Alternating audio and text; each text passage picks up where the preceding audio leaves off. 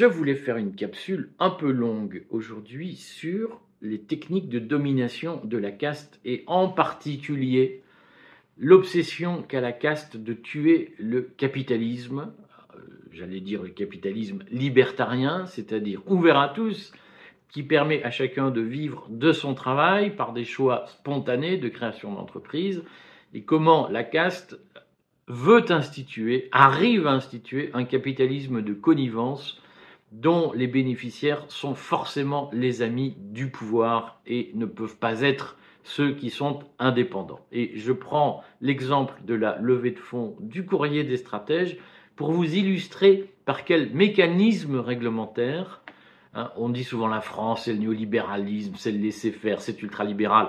En réalité, la France est un pays ultra réglementé, de, mentalité socialiste, hein, et dans, dans la réglementation française, tout est fait pour favoriser les gros, notamment les gros investisseurs, au détriment des petits.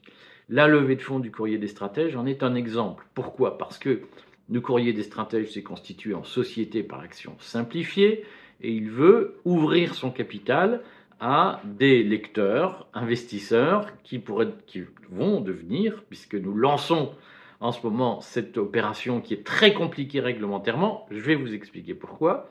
Nous lançons cette opération pour que des lecteurs puissent devenir actionnaires de, du courrier des stratèges et donc participer aux décisions, à l'évolution euh, du courrier des stratèges, à son projet industriel.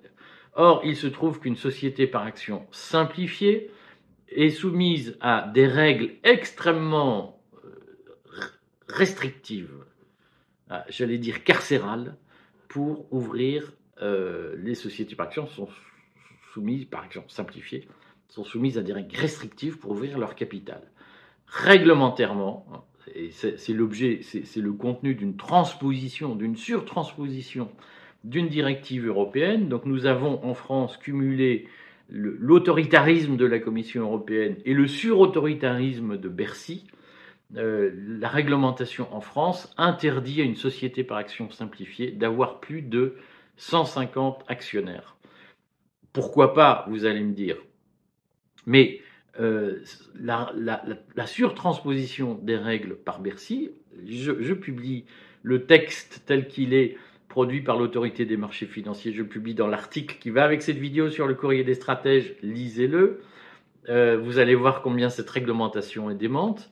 Donc la règlement, la surtransposition par Bercy interdit de démarcher plus de 150 personnes. C'est-à-dire que vous n'avez pas la faculté de faire une vidéo pour dire devenez euh, actionnaire du courrier des stratèges, euh, parce que euh, si elle est vue par 151 personnes, vous êtes passible, enfin vous êtes considéré comme un ennemi du peuple, un escroc, et donc vous devez, vous n'avez pas le droit de le faire question posée à l'avocat spécialisé que nous avons pris pour mener euh, cette opération, que je remercie. Je, vous transmettrai, si ça vous intéresse, ses coordonnées, puisqu'on n'a pas le droit de faire la publicité pour un avocat.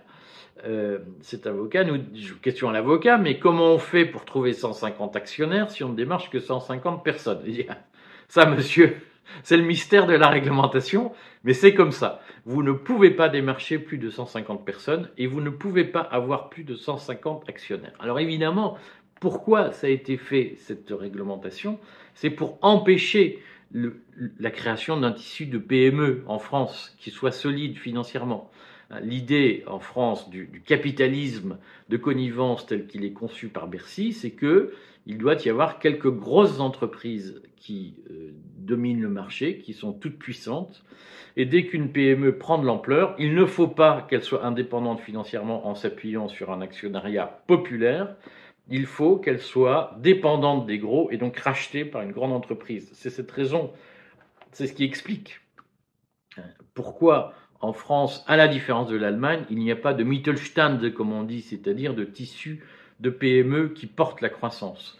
Hein, en France, une grande entreprise qui est souvent une ancienne nationalisée, qui est en tout cas généralement très proche de l'État, considère que lorsqu'une PME grossit, il faut qu'elle soit rachetée par une plus grande qu'elle, et donc on évite les situations de concurrence. Alors, sur le fond, je ne suis pas complètement surpris par ces mesures absurdes qui sont des mesures destinées à tuer l'initiative individuelle et à contrôler la société. Hein.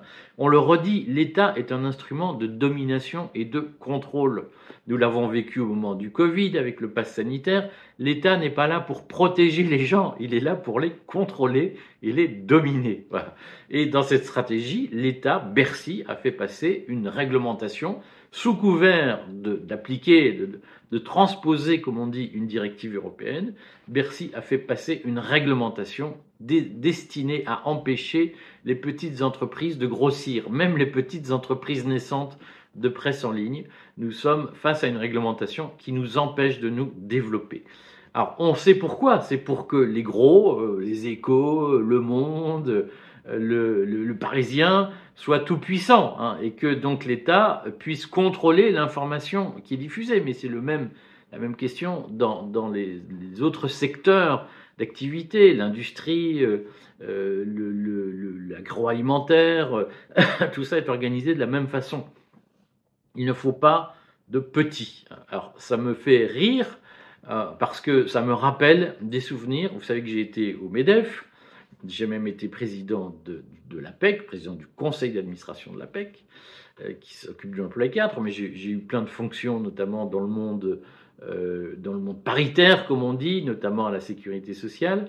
Et je me souviens d'avoir eu pas mal de discussions avec euh, celui qui à l'époque était directeur des, des affaires sociales de l'UIMM. Alors l'UIMM, c'est le syndicat de la métallurgie. C'est un syndicat qui a eu ses heures de gloire, spécialement au XXe siècle, qui, euh, après des crises, si vous voulez, ça vous intéresse, je vous en parlerai, des crises internes, a quand même subi pas mal de, dégâts, si j'ose dire, notamment de dégâts d'image. Mais c'est un syndicat que j'ai toujours admiré. Euh, parce que d'abord l'industrie c'est un vrai métier, c'est pas comme la presse, c'est pas comme la banque, l'industrie c'est un métier.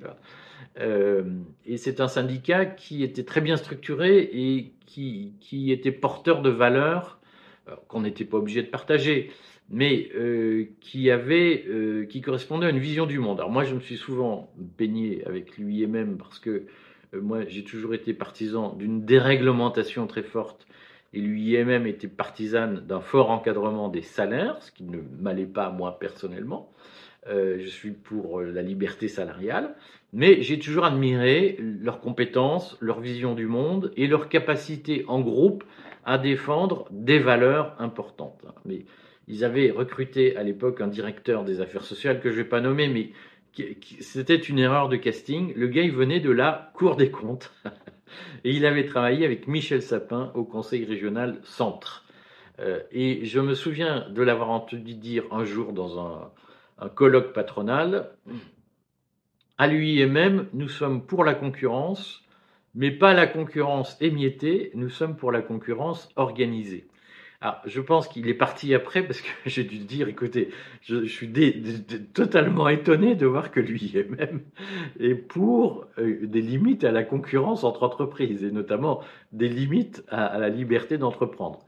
Et ce gars-là, qui était un socialiste, euh, il est parti, je pense qu'il parlait, il n'avait pas compris la doctrine de lui-même en matière de concurrence, mais il avait très bien exprimé la doctrine de Bercy. C'est-à-dire que la concurrence, donc le libéralisme, c'est bien si c'est limité à quelques gros qui tiennent le truc, et les petits, les petits patrons, Jojo le taxi, le boulanger du coin, le, le petit industriel qui fait chier, c'est sale, ces gens-là sont cons, ils votent Front National, euh, ils, ont les mains calleuses, ceux-là, il faut les faire taire, qu'ils deviennent salariés, ça ira bien mieux. C'est ça la vision de Bercy. Hein. Et lorsque le courrier des stratèges fait sa levée de fonds et s'entend dire vous n'avez pas le droit à plus de 150 actionnaires et vous n'avez pas le droit de démarcher plus de 150 personnes, pourquoi? Ah ben c'est Bercy qui a décidé je retrouve l'esprit, on va quand même pas permettre à Verag, à des petits cons, de s'adresser à la foule pour développer leur entreprise. Moins ils ont de chances d'exister, plus ils sont dépendants des gros, plus ils nous cirent les pompes, j'allais être plus vulgaire, mieux c'est. Hein. Et ces gens-là, il ne faut surtout pas qu'ils puissent vivre sans nous et sans notre contrôle.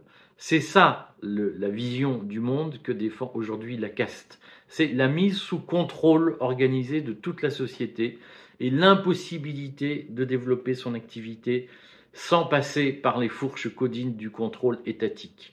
Et le contrôle étatique, on sait tous ce que ça veut dire. Ça veut dire la caste au pouvoir qui considère que euh, tout doit lui profiter en lui demandant le moins d'efforts possible. Ce qu'il faut comprendre, c'est que durablement, la société française, elle est étranglée.